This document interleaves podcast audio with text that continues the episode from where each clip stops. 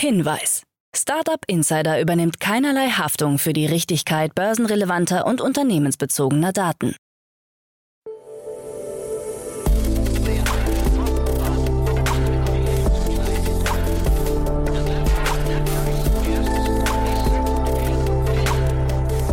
Startup Insider Daily. Morgen Update. Einen wunderschönen guten Morgen und herzlich willkommen zu Startup Insider Daily. Mein Name ist Jan Thomas. Heute ist Montag, der 13. Dezember und das sind heute unsere Themen. Der Lebensmittelkonzern Kraft Heinz übernimmt das Gewürz-Startup Just Spices. Gorillas will weiterhin die Bildung eines Betriebsrats verhindern. Baidu startet sein eigenes Metaverse. Elon Musk denkt öffentlich darüber nach, seine Jobs hinzuschmeißen. Und der Ex-Fußballer Lothar Matthäus macht Werbung für eine NFT-Plattform. Heute mal wieder zu Gast im Rahmen der Reihe Investments und Exits Bastian Hasslinger von Picos Capital. Und wir haben zum einen über den Bereich Quick Commerce gesprochen. Ich hoffe, das ist in eurem Sinne. Da gab es ja wieder mal große Bewegungen.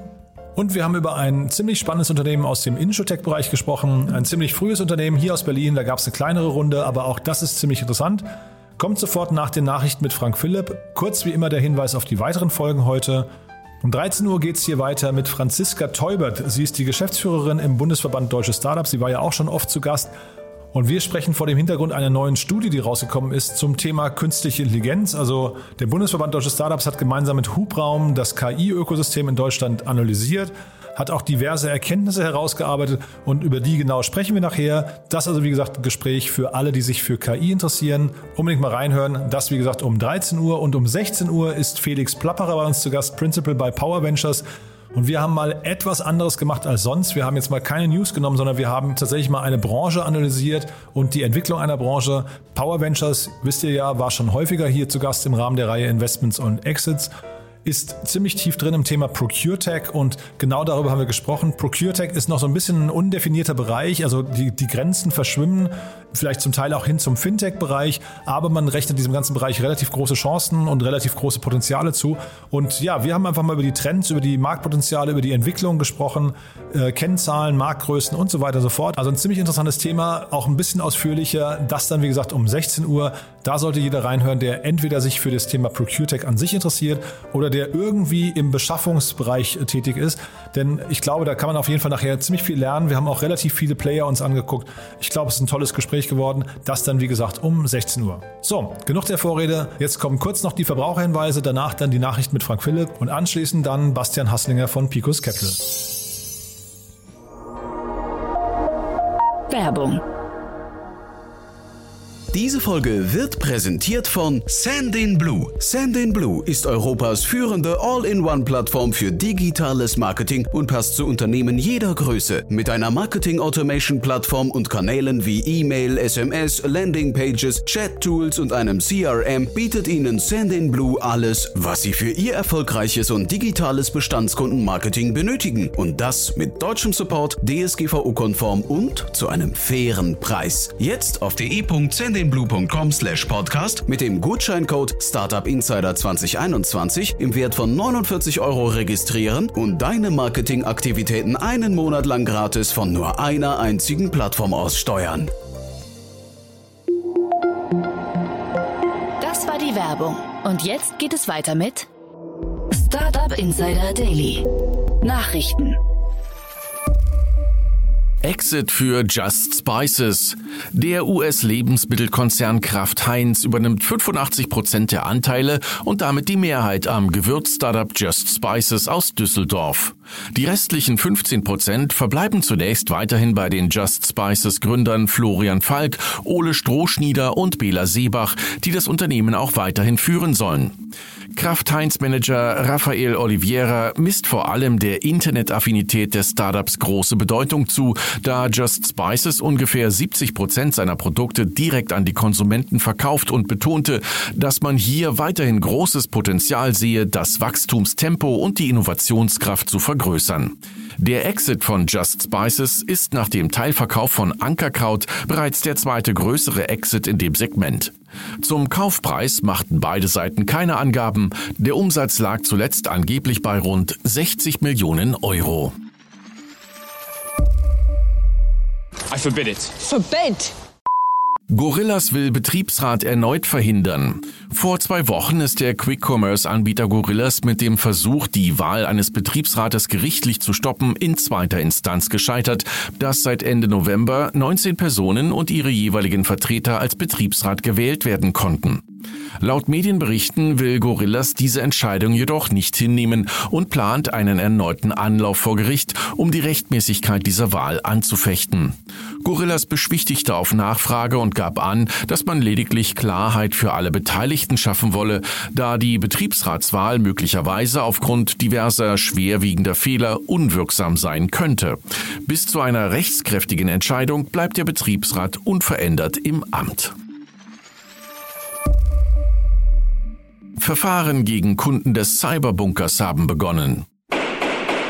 Rund zwei Jahre nachdem der Cyberbunker an der Mosel gestürmt wurde, können Polizei und Staatsanwaltschaft stolze 150 Festnahmen und 227 Folgeverfahren gegen Kunden des illegalen Rechenzentrums für kriminelle Geschäfte im Darknet vorweisen, von denen aber viele mangels Ermittlungsansätzen zur Identifizierung der Kunden eingestellt werden mussten. Am heutigen Montag soll der Cyberbunker-Prozess gegen die acht Hauptangeklagten mit einem Urteil zu Ende gehen.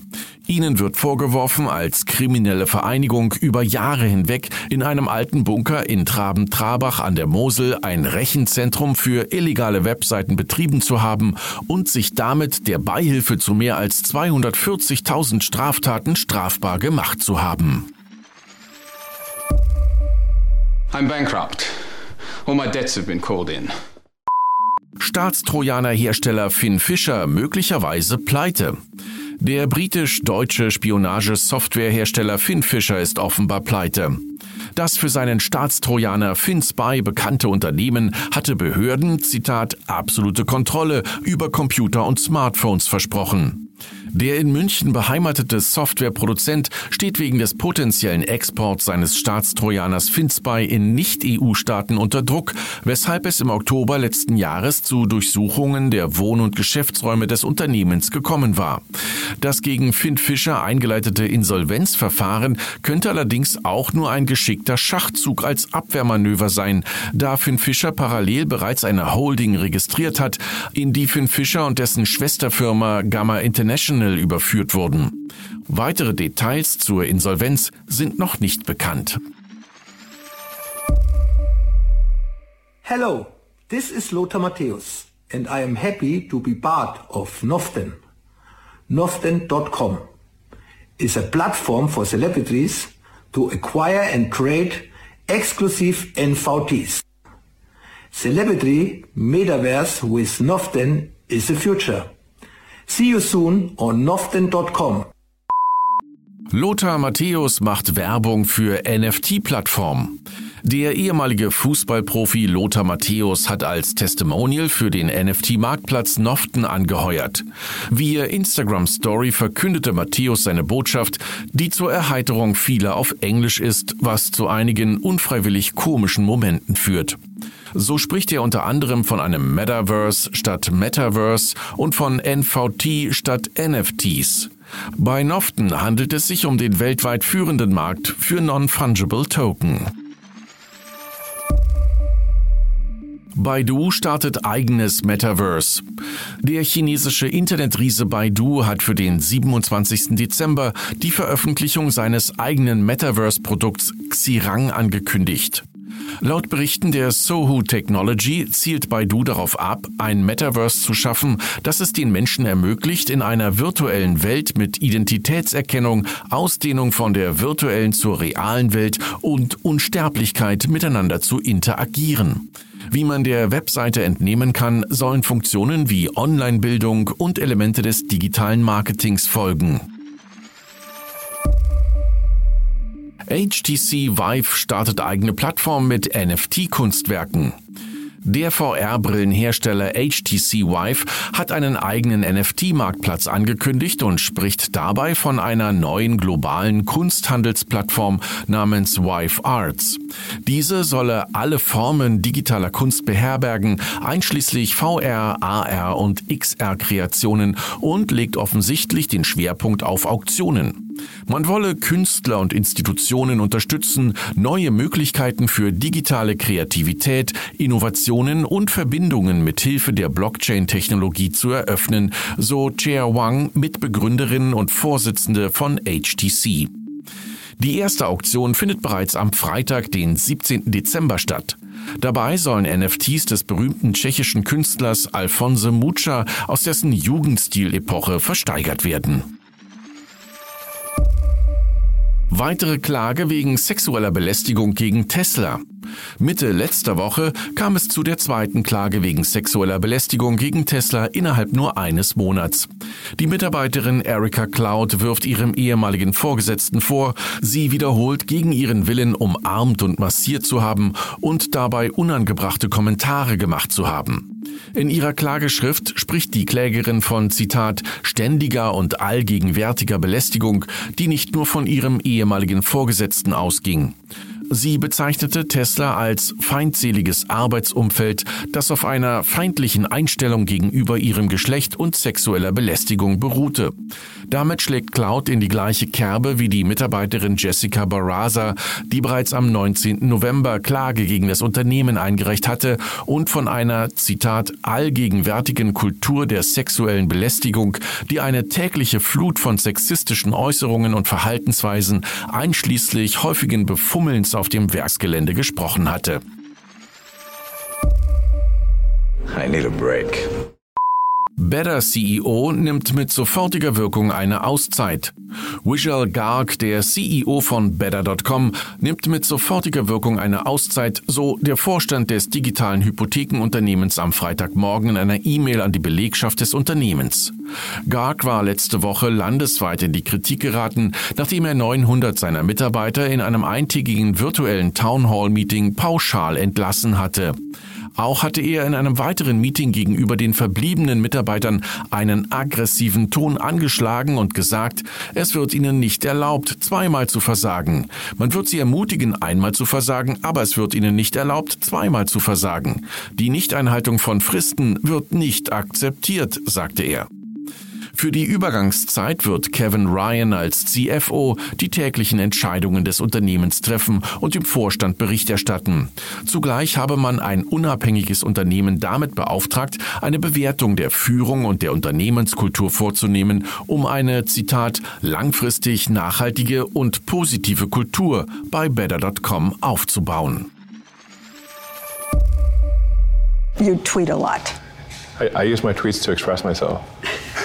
Some people use their hair. I use Twitter. Elon Musk denkt öffentlich darüber nach, seine Jobs hinzuschmeißen. Folgt man den Twitter-Tiraden von Elon Musk, bekommt man gelegentlich den Eindruck, dass der Finger schneller ist als die Gedanken. Ende letzter Woche hatte Musk auf Twitter laut darüber nachgedacht, sämtliche seiner aktuellen Jobs hinzuschmeißen, um stattdessen Vollzeit-Influencer zu werden. Was denkt ihr? fragte Musk über seinen offiziellen Twitter-Account. Einem weiteren Tweet zufolge liebäugle er dabei mit der vorwiegend auf erotische und pornografische Inhalte spezialisierten Plattform OnlyFans. Musk hat auf Twitter rund 66 Millionen Follower. Nach einer kleinen Werbepause geht es weiter im Programm mit den Kurznachrichten. Hier ein Hinweis für alle jungen Startups. Ihr betreibt ein innovatives Unternehmen, seid vor maximal zwei Jahren gegründet worden und habt weniger als zehn Mitarbeiter? In unserer Rubrik Junge Startups stellen wir regelmäßig spannende Unternehmen aus Deutschland, Österreich und der Schweiz vor. Alle weiteren Informationen findest du auf www.startupinsider.de slash junge Startups. Und natürlich gilt wie immer, gerne weitersagen.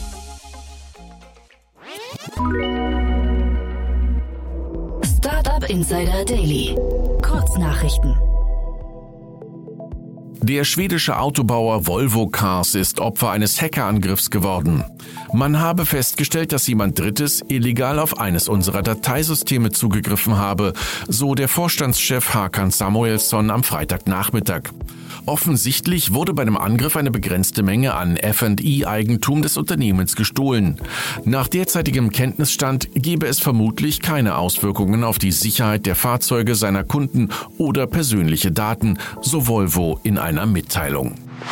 Nachdem sie erst kürzlich einen wichtigen Entwicklungsstrategen an VW verloren hatte, verzeichnet die Automobilsparte des Technologiekonzerns Apple weitere hochkarätige Abgänge. Insgesamt drei weitere Ingenieure haben das Unternehmen laut Bloomberg verlassen. Sie zieht es interessanterweise größtenteils in die Flugtaxibranche. Letzte Woche wurde der inzwischen dritte bemannte Weltraumflug der New Shepard des Unternehmens Blue Origin von Amazon-Gründer Jeff Bezos absolviert. Bei diesem Flug war die Tochter von Shepard Churchley an Bord, der erste US-Amerikaner, der jemals im All war. Die Krypto-Trading-Plattform Binance befindet sich Berichten zufolge in Gesprächen mit der reichsten Familie Indonesiens über ein neues Krypto-Unternehmen, das in Indonesien gestartet werden könnte. Der Schauspieler Keanu Reeves hat sich in einem Interview mit dem Technikportal The Verge zum Thema NFTs ausgelassen und ist dabei in Gelächter ausgebrochen. Er sieht sie als Schwindel, da sie leicht zu reproduzieren seien, etwa indem man ein NFT mit einem einfachen Rechtsklick abspeichere. Und das waren die Startup Insider Daily Nachrichten vom Montag, den 13. Dezember 2021. Jetzt geht es weiter im Programm mit Investments und Exits. Achtung, Risikohinweis. Startup Insider übernimmt keine Gewähr für die Richtigkeit börsenrelevanter Informationen und spricht keinerlei Anlageempfehlungen aus. Startup Insider Daily, Investments und Exits. Heute mit Bastian Haslinger von Picos Capital. Präsentiert von InVenture, deiner Plattform für mittelbare Investitionen in Venture Capital Fonds. Erhalte bereits ab 2500 Euro Zugang zu einer bisher verschlossenen Anlageklasse. Ja, ich freue mich sehr. Bastian Hasslinger ist wieder hier von Picos Capital. Hallo, hallo Bastian. Hi Jan, freut mich wieder hier zu sein.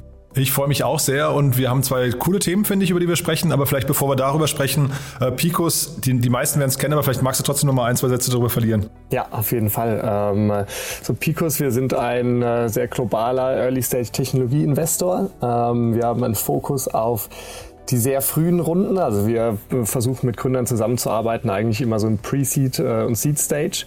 Ähm, so unser Sweet Spot, würde ich sagen. Und dann haben wir allerdings eine sehr langfristige Investmentphilosophie. Ähm, das heißt, wir, unsere Ambition ist es immer mit ähm, Gründerteams zusammenzuarbeiten, die selbst die Ambition haben, über die nächsten 10, 15, 20 Jahre massiv große Category Leader aufzubauen.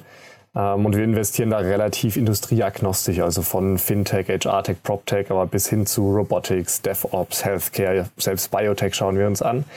Ähm, und genau, sind da, ich leite unser Berliner Büro oder baue das Berliner Büro auf, ähm, sind aber global aufgestellt. Ja, genau, das Globale ist spannend, da kommen wir auch gleich nochmal drauf, finde ich. Und, und auch wenn man mal guckt, wir sprechen ja heute eigentlich über die beiden äh, äh sagen wir, Enden des Spektrums schon, schon fast. Ne? Wir sprechen über eine richtig große Nummer und wir sprechen aber auch eigentlich über einen Bereich, der vielleicht dann zu eurem Sweet Spot gehören könnte, ne? Ganz genau. Ähm, wir sprechen über eine ganz, ganz große Nummer und eine sehr frühe. Dann lass uns mit der großen Nummer anfangen vielleicht. Ja, ähm, du hast mir vorher schon gesagt, vielleicht ein Thema, das den meisten auch schon so ein bisschen zu den Ohren raushängt, weil es halt irgendwie so in aller Munde ist. Aber zeitgleich, äh, ich glaube, es ist auf einem Level, wo man es auf gar keinen Fall ignorieren darf. Ne? Ganz genau. Also ich glaube, der ganze, ähm, ich glaube, wenn man schon sagt, so eins der großen kontroversen Themen, dann wissen die meisten schon, okay, es muss um, äh, um Quick Commerce gehen.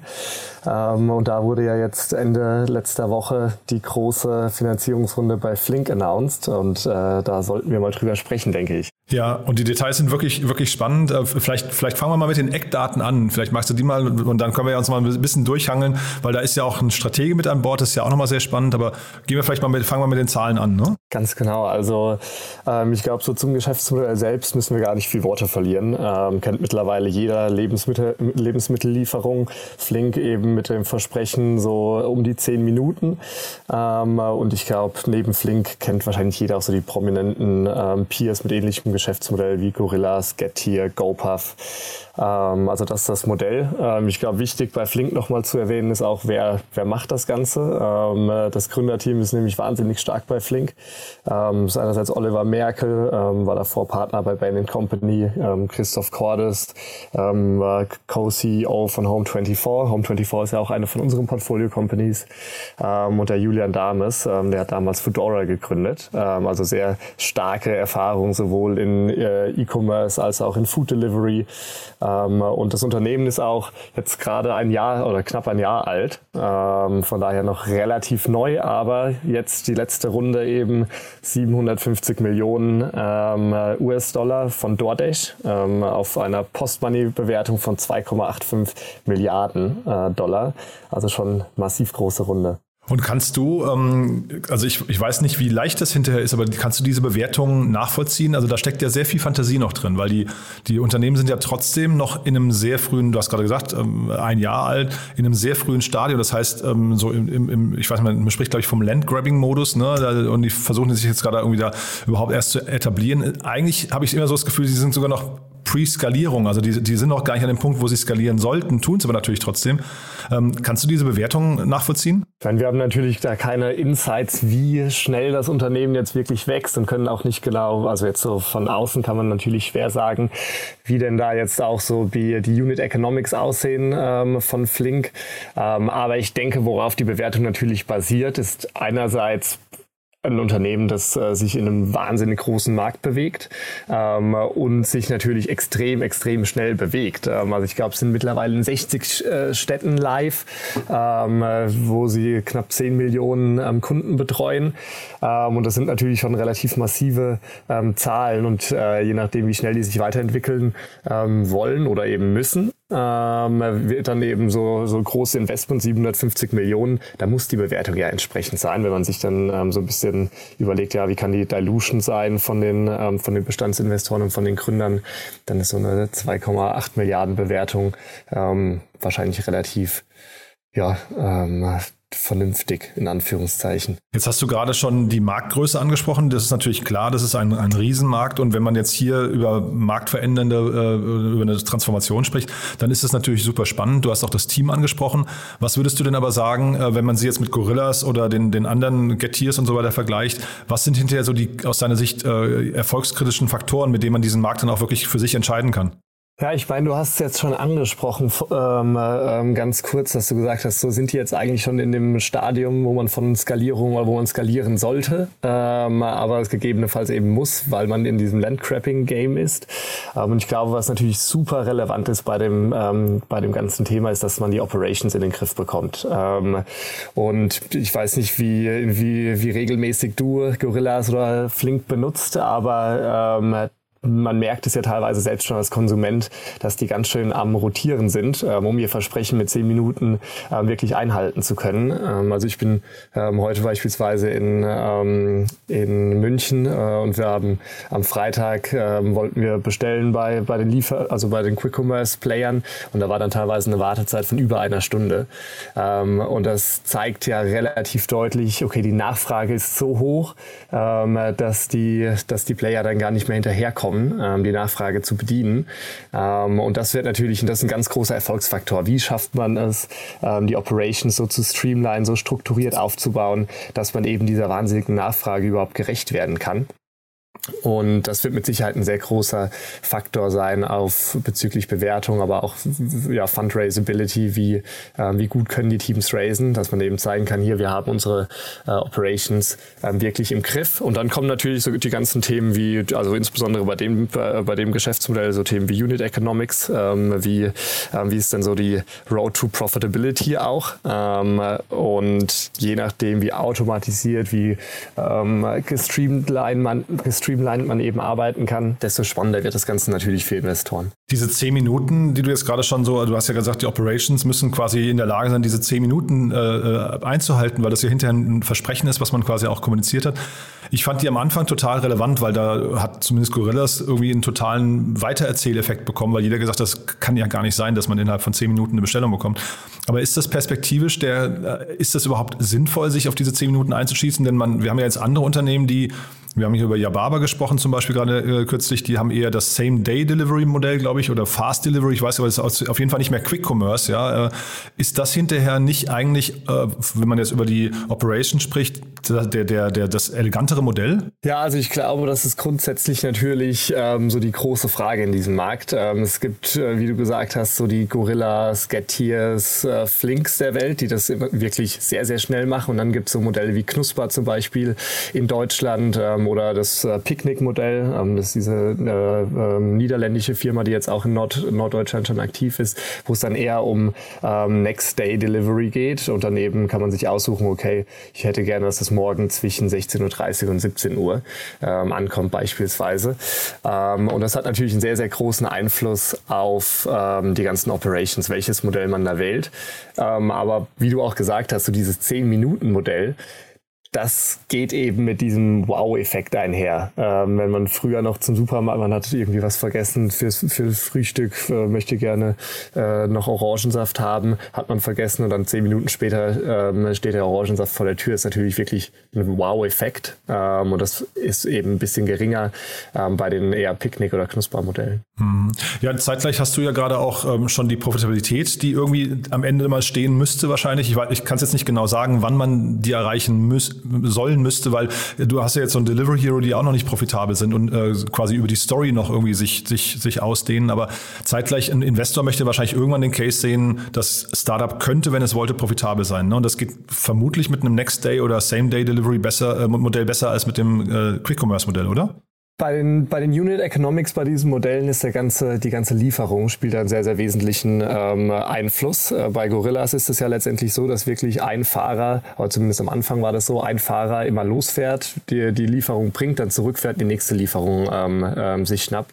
Innerhalb von zehn Minuten, da kann man ja überlegen, okay, hin, also das Ganze muss ja noch gepackt werden, ähm, aber dann eine Hinfahrt, Rückfahrt, irgendwie zusammen, kann man sagen, 20 Minuten vielleicht. Das heißt, max, wenn alles glatt läuft, könnte man drei äh, ähm, Lieferungen pro Stunde machen. Ähm, und jetzt äh, natürlich. Ja, wenn es immer, Entschuldige, wenn ich einhake, wenn es immer zehn Minuten Weg wären, ne? es können ja auch mal nur fünf sein vielleicht oder so. Also vielleicht kommt genau. man sogar auf vier, vier pro Stunde, vielleicht, wenn es richtig gut läuft, ne? Wenn es richtig, richtig gut läuft, klar, man muss dann natürlich auch sehen, die, die man muss äh, auch mal eine Pause machen, was klar, trinken, klar, gegebenenfalls klar. auf die Toilette gehen. Plus dann noch äh, muss natürlich auch immer dann genug Bestellungen da sein.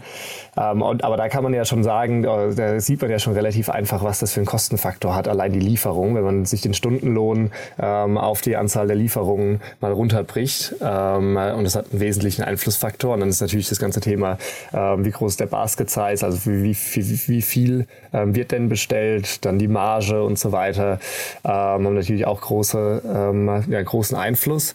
Und so Road to Profitability ist da einfach wahnsinnig spannend, weil du so ganz viele Drehschrauben noch hast, um das Geschäftsmodell so zu tweaken, vertikale Integration, dass man eben selbst beispielsweise sich tiefer in die Wertschöpfungskette integriert. Man kann ähm, den Shelf Space praktisch verkaufen mit, ähm, äh, mit Werbung und da gibt es zahlreiche Möglichkeiten, eben Profitabilität zu schaffen, aber das muss man eben erstmal zeigen. Und da sind wir auch sehr, sehr gespannt bei Picos, um das äh, langfristig zu sehen, wie sich das Ganze entwickelt. Ja, ich finde interessant, der, der Pip Klacken hat mal in einem Podcast, ich glaube, das war beim Joel Kasmarek, hat er mal erzählt, dass ähm, äh, hinterher ja äh, eigentlich man versucht, so ein bisschen den Kühlschrank oder den Vorratsraum zu Hause outzusourcen damit eigentlich auch, weil man eben sich nicht mehr Dinge auf, auf Lager legen muss.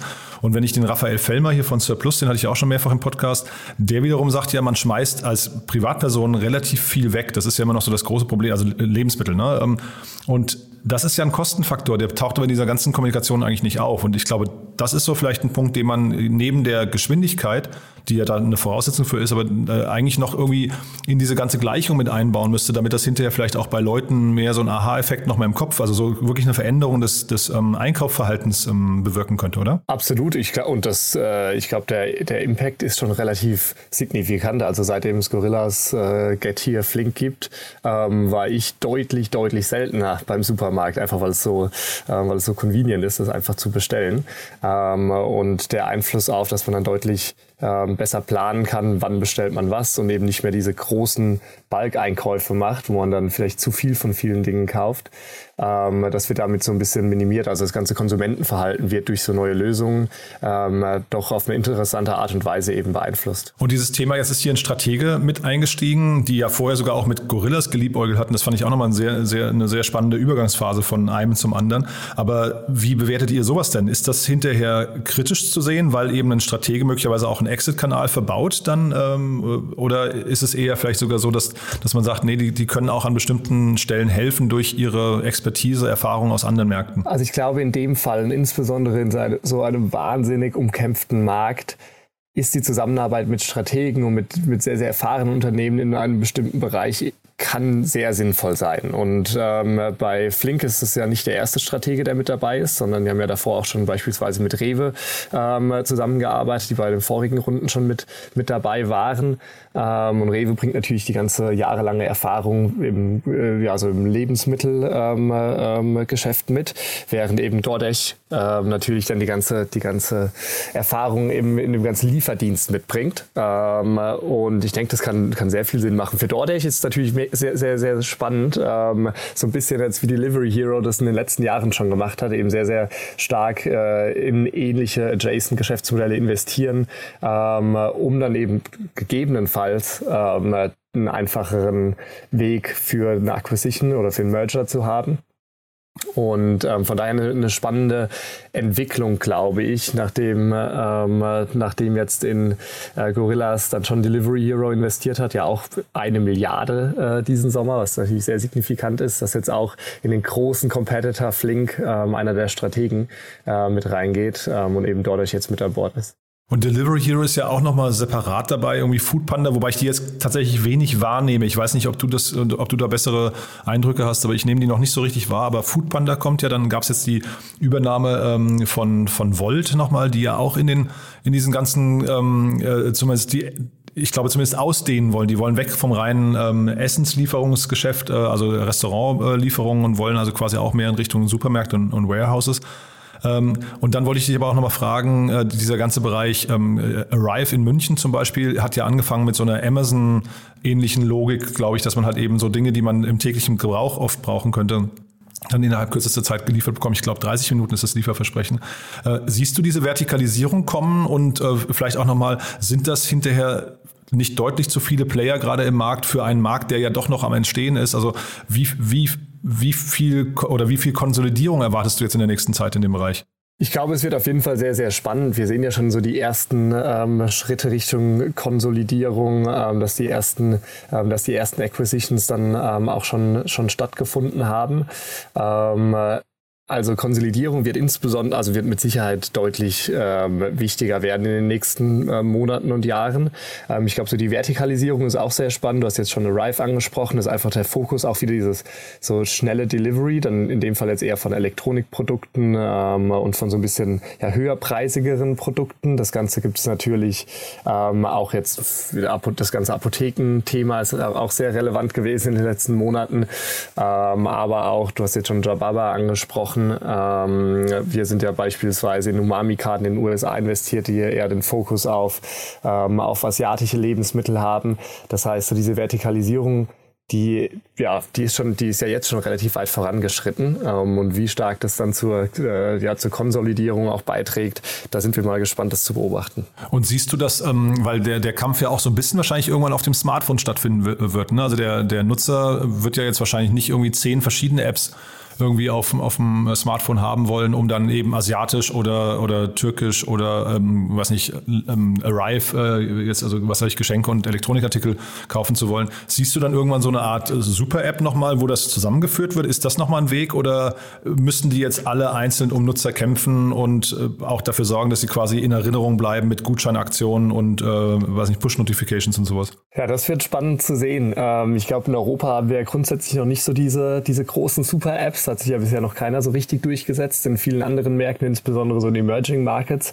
sehen wir da schon einige sehr, sehr spannende Player, die einfach dann alles abdecken. Von ähm, Food Delivery über Grocery Delivery über, man kann sich teilweise sogar äh, praktisch Geld liefern lassen, dass das so ein, so ein, äh, Geldautomat ist.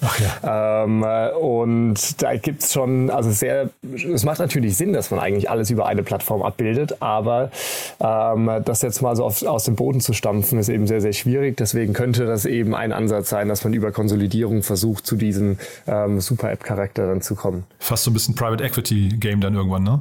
Das könnte so werden, ja. Die ganzen Acquisitions, das ist schon sehr spannend, ja. Du dann, und dann, du hast ja noch ein zweites Thema mitgebracht, das wollen wir auch noch mal kurz ähm, äh, besprechen, auch wenn es natürlich deutlich, deutlich früher ist in der, äh, in der, im ganzen Lebenszyklus. Aber das ist jetzt wahrscheinlich ein Thema, was relativ gut, also du hast ja gesagt, gerade den Quick-Commerce-Bereich habt ihr auch in Amerika zumindest, ne? aber jetzt, ich glaube, das hier wäre ein Thema, das hätte sogar zu euch gepasst, oder?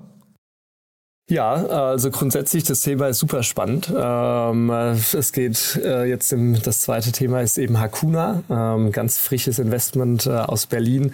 Letztendlich ein, ein, ja, man könnte es Insurance as a Service äh, Provider nennen für für E-Commerce. Ähm, also dass man praktisch am, beim Checkout, wenn man irgendetwas kauft, beispielsweise Uhren, Schmuck, Elektronik, Küchengeräte, dass man beim Checkout die passende Versicherung für das jeweilige Gott eben noch mit dazu buchen kann. Ähm, und genau, die haben jetzt gerade 1,5 Millionen ähm, geraced ähm, von, von Visionaries Club aus Berlin, hatten noch Super Angels auch mit dabei, ähm, wie Viktor Jakobson, der Gründer von Klarna, der ist auch bei einigen von unseren Portfoliounternehmen als Angel mit dabei. Ähm, der Samab-Gründer äh, Mark Christ hatte, glaube ich, auch mitgemacht. Ähm, also wirklich ganz frühe Pre-Seed-Runde, aber in einem sehr, sehr spannenden Bereich. Und äh, spannender Bereich deswegen, weil der Markt, also den gibt's ja auch schon länger. Ne? Das, äh, man hat das ja, also du sagst gerade Checkout, man, man kriegt die ähm, Versicherung dazu. Ähm, was kann man da jetzt quasi noch Neues hinzuaddieren? Warum, warum braucht's da noch neue Unternehmen? Haben die nochmal einen bestimmten neuen Ansatz? Oder weil also jetzt das kennt man von, ich meine, selbst ein Otto oder sowas hat das, glaube ich, ne? dass du, wenn du einen Fernseher kaufst, dann irgendwie noch einen Haken setzt und sagst jetzt 30 Euro und dann ist das Ding zwei Jahre länger versichert, oder? Also es gibt es teilweise, für manche Produkte gibt es das ganz gut. Ich glaube so, dass ähm, das, was jeder kennt, ist so ein bisschen Apple Care. Sobald du ein iPhone kaufst, kannst du relativ einfach da Apple Care dazu buchen. Das ist ein sehr umfangreicher Versicherungsschutz, den man dann eben hat. Ähm, aber es gibt eben wahnsinnig viele, ähm, wahnsinnig viele Bereiche, wo das nicht so, so seamless integriert ist. Und du, man jetzt hier, ähm, Hakuna fokussiert sich, wie gesagt, auf Elektronik, Küchengeräte und so weiter. Aber man kann auch mal, könntest du ja auch überlegen, okay, ähm, wenn ich jetzt ein Haus kaufe oder eine Wohnung miete, muss ich ja auch alles versichern. Oder wenn ich auch, wenn du ein Auto kaufst, musst du auch in der Regel ähm, dann nochmal zum Versicherer gehen, um das Auto versichern zu lassen.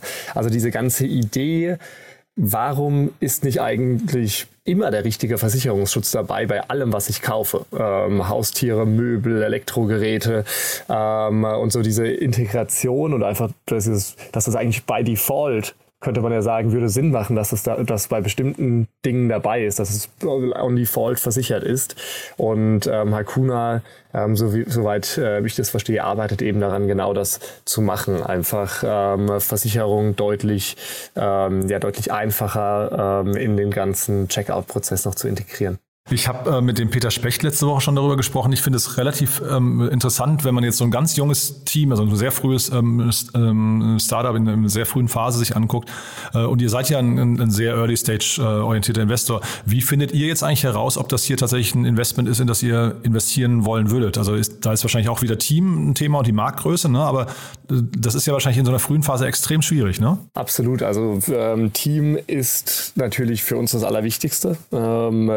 Immer, weil wenn wir, wenn man im Pre-Seed Stage investiert, ist oft noch nicht viel mehr als eine Idee da. Ähm, und dann ist natürlich, wenn man so früh investiert, ähm, ist das Team ähm, und auch wie lange man mit dem Team irgendwie zusammenarbeitet und die Ideen bespricht und so ein bisschen Entrepreneurial so Sparring macht, ähm, desto mehr Confidence bekommt man dann auch für ein Investment. Aber so der ganze Team-Background, der hat da natürlich immer einen sehr, sehr großen Einflussfaktor. Und da haben wir jetzt hier bei Hakuna ein super Team. Ähm, Sebastian war äh, Chief Commercial Officer bei SumUp, ähm, hat davor Abracar gegründet, ähm, war davor auch einer der Co-Founder von Groupon. Ähm, Orhan ähm, war auch einer der Abracar-Gründer ähm, und dann Director Product Management bei Autoscout und Rupert auch bei Autoscout und äh, Abracar mit dabei gewesen. Also ähm, sehr erfahrenes unternehmerisches ähm, Team, insbesondere in dem ganzen, ähm, ganzen E-Commerce-Bereich. Ähm, ähm, und daher auf jeden Fall sehr, sehr relevanter und starker, starker Background für so ein Thema. Ja, das glaube ich dann sofort, wenn jemand mit so einem Background kommt, dass man da wahrscheinlich erstmal einen Haken setzt und sagt, den, den traue ich das zu. Aber das ist ja nicht die Regel. Ne? Ich weiß gar nicht, äh, ob ihr, kannst du vielleicht mal aus dem Nähkästchen plaudern, ob ihr primär in Serial Founders investiert, also in, in Wiederholungstäter, oder ob ihr euch auch mit Erstfoundern beschäftigt. Und da kann ich mir ja vorstellen, vielleicht kannst du da auch noch was zu sagen, dass die ja möglicherweise in solchen ähm, Sparings-Gesprächen, die du gerade angesprochen hast, auch immer vielleicht mal, ja, weiß nicht, äh, sich selbst entlarven, dass sie noch nicht weit genug sind. Ne? Vielleicht, äh, woran, woran macht man sowas denn fest? Ähm, also ist tatsächlich bei uns sehr spannend, weil wir, wir haben beides im Portfolio. Also wir arbeiten super gerne mit Serial Foundern zusammen ähm, und haben da echt, echt einige im Portfolio, beispielsweise ähm, der Avi Medical Gründer Flat ähm, hat davor Konux mitgegründet, ähm, der Finn Auto Gründer Max Josef Meyer ähm, hat Stylight gegründet, genau wie die Alasco, ähm, die Alasco ähm, Gründer haben auch davor Stylight zusammen mit Max Josef gegründet. Ähm, also haben tatsächlich einige, einige Serial Founder im Portfolio und die bringen natürlich schon ähm, ja, sehr relevante Erfahrungen mit, um eben dann ein neues Unternehmen zu starten. Haben aber auch einige Unternehmen bei uns im Portfolio, ähm, äh, bei denen die Gründer direkt aus der Uni kamen. Ähm, Personio ist eines der Beispiele. Ähm, Personio, ähm, das Gründerteam kam ja direkt aus der Uni, ähm, hat eben dann Personio gestartet. Ähm, wir waren einer der ersten Investoren auch dort dabei äh, und jetzt natürlich eines der erfolgreichsten ähm, Startups hier, hier in Deutschland.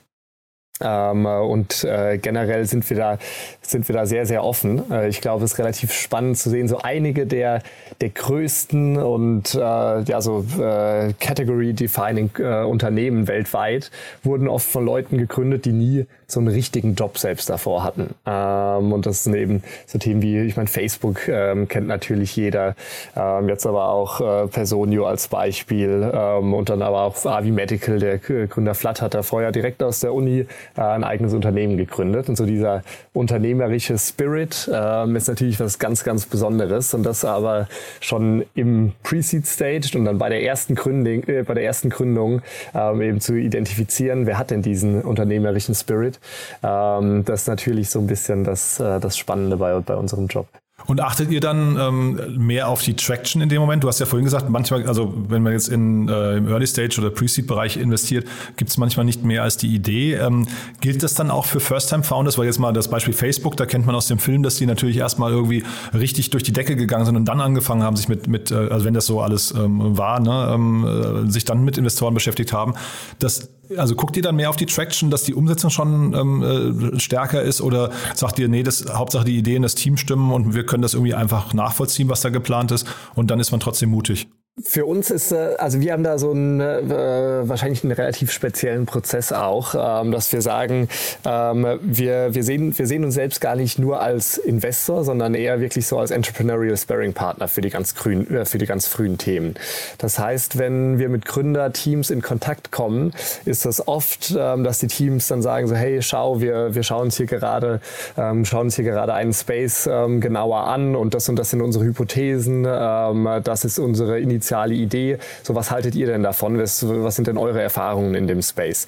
Und so entsteht dann oft so ein bisschen eine, Kommuni also eine Konversation einfach, dass man, dass wir uns dann einfach sehr aktiv über bestimmte Bereiche, Geschäftsmodelle ähm, unterhalten und dann teilweise über, über mehrere ähm, Wochen hinweg ähm, einfach so gemeinsam bestimmte Bereiche ähm, äh, uns genauer anschauen und dann hin und also regelmäßige so Sparring Sessions machen, ähm, wo man einfach so diskutiert, okay, was hat sich getan, äh, was waren die neuen Erkenntnisse, Kenntnisse. Und durch dieses Sparring können wir einerseits unsere Erfahrungen in den verschiedenen Bereichen natürlich sehr sehr gut mit den, äh, mit den Gründerteams teilen. Und andererseits lernt man sich gegenseitig sehr gut kennen. Ähm, also sie lernen uns einerseits kennen, indem wir sie vernetzen können mit unserem Netzwerk, ähm, irgendwie unsere Expertise teilen können. Aber andererseits äh, lernen wir auch eben die Gründerteams kennen und sehen so, okay, was tut sich da von Woche zu Woche so ein bisschen ähm, bezüglich der Idee.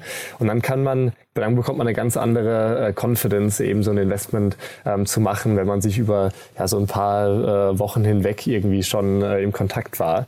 Ähm, und dann kann man, ja genau, daher kommt dann so ein bisschen die, die Sicherheit, ähm, auch in, in den ganz frühen Phasen zu investiert, zu investieren. Das hilft den Gründern auch oft sehr, ähm, so diesen Sparring zu haben am Anfang. Ja, nee, klingt super. Äh, klingt ein bisschen zeitintensiv, muss ich, also auf eurer Seite muss ich sagen, ne, dass man irgendwie dann doch viel Zeit investiert und sich vielleicht dann doch nochmal dagegen entscheidet. Ne, das kann ja auch passieren. Aber klingt nach einem tollen Prozess. Äh, können wahrscheinlich beide nur von, von äh, partizipieren irgendwie, ne? Ja, also, also so zeitintensiv ist es gar nicht. Das sind ja wie Gespräche, die man, die man, die man insgesamt mit Gründern hat. Ähm, wir kennen uns in Bereichen ja in der Regel sehr gut aus und haben da schon vordefinierte Hypothesen und dann ist das wirklich, das sind eher so Konversationen. Ähm, aber ja, für die Gründer ist es, ähm, oder für, für beide Seiten ist es, glaube ich, äh, eigentlich so eine Win-Win-Situation. Jetzt heutzutage werden so Deals, geht ja teilweise dann extrem schnell. Das heißt, so diese Zeit, sich so ein bisschen kennenzulernen, die wird so ein bisschen kürzer besser, aber ich glaube, dass so eine, eine gute ja, Value Proposition, die wir gegenüber den Gründern auch haben, dass wir das gerne machen, so ganz früh ähm, schon zu sprechen und nicht erst eben, wenn schon Traction da ist, nicht erst, wenn schon das erste Produkt da ist, sondern ähm, eben so einen Schritt davor. Super. Und zu Personio vielleicht kurz für die Hörerinnen und Hörer schon der Teaser. Ähm, wir, wir machen eine kurze Weihnachtspause, aber dann der erste Gast, der hier, glaube ich, im Podcast sein wird im neuen Jahr, ist der Jonas Rieke, der COO von Personio. Ähm, also da werden wir mal so ein bisschen über eins der ja wirklich wahrscheinlich spannendsten und erfolgreichsten Startups hier in Deutschland sprechen. Äh, wird, ein, wird ein tolles Gespräch, glaube ich, und ein toller, toller Auftakt dann fürs nächste Jahr. Ja, sehr cool. Mit Sicherheit sehr spannend, ja. Bastian, du hast großen Spaß gemacht. Haben wir aus deiner Sicht was Wichtiges vergessen zu beiden Themen? Ich glaube, wir haben alles angesprochen. Beides natürlich gigantische Themen, da könnte man Stunden drüber sprechen. Ähm, aber ich glaube, wir haben alles abgehakt. Du, dann vielen Dank, dass du da warst. Hat mir großen Spaß gemacht und ja, ich freue mich aufs nächste Mal. Ne? Gute Zeit bis dahin erstmal. Und äh, gute Weihnachtspause dann auch und äh, schönes Fest, guten Rutsch. Das Segment Investments und Exits wurde präsentiert von InVenture, deiner Plattform für mittelbare Investitionen in Venture Capital Fonds. Erhalte bereits ab 2500 Euro Zugang zu einer bisher verschlossenen Anlageklasse. Startup Insider Daily, der tägliche Nachrichtenpodcast der deutschen Startup-Szene. So, das war's für heute Vormittag. Das war Bastian Hasslinger von Picos Capital. Ich fand's super interessant, muss ich sagen. Ich hoffe, ihr auch. Wenn dem so sein sollte, wie immer die Bitte, teilt das gerne, was ihr hier hört. Überlegt doch mal, wer aus eurem Bekannten, Freundes- oder Kollegenkreis äh, diesen Podcast noch kennen sollte, ihn vielleicht noch nicht kennt und sich einfach weiterbilden möchte, mitbekommen möchte, was sich in der Startup-Szene so tut. Dafür schon mal vielen, vielen Dank an euch. Und ja, kurz nochmal der Hinweis auf nachher. Um 13 Uhr, wie gesagt, Franziska Teubert, Geschäftsführerin vom Bundesverband Deutsche Startups. Wir sprechen über das große Thema KI mit wahrscheinlich die wichtigste Schlüsseltechnologie, die wir hier gerade in Deutschland auf den Weg bringen könnten.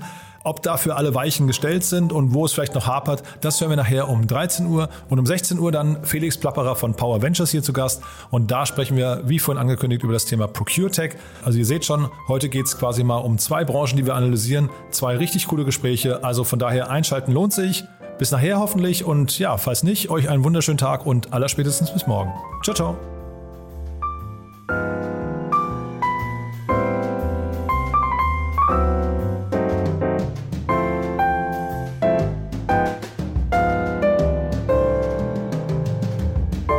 Diese Folge wurde präsentiert von Sandinblue, deine All-in-One-Plattform für digitales Marketing. Sichere dir also mit dem Gutscheincode Startup Insider 2021 unter de.sandinblue.com slash podcast dein Premium-Paket im Wert von 49 Euro für einen ganzen Monat gratis.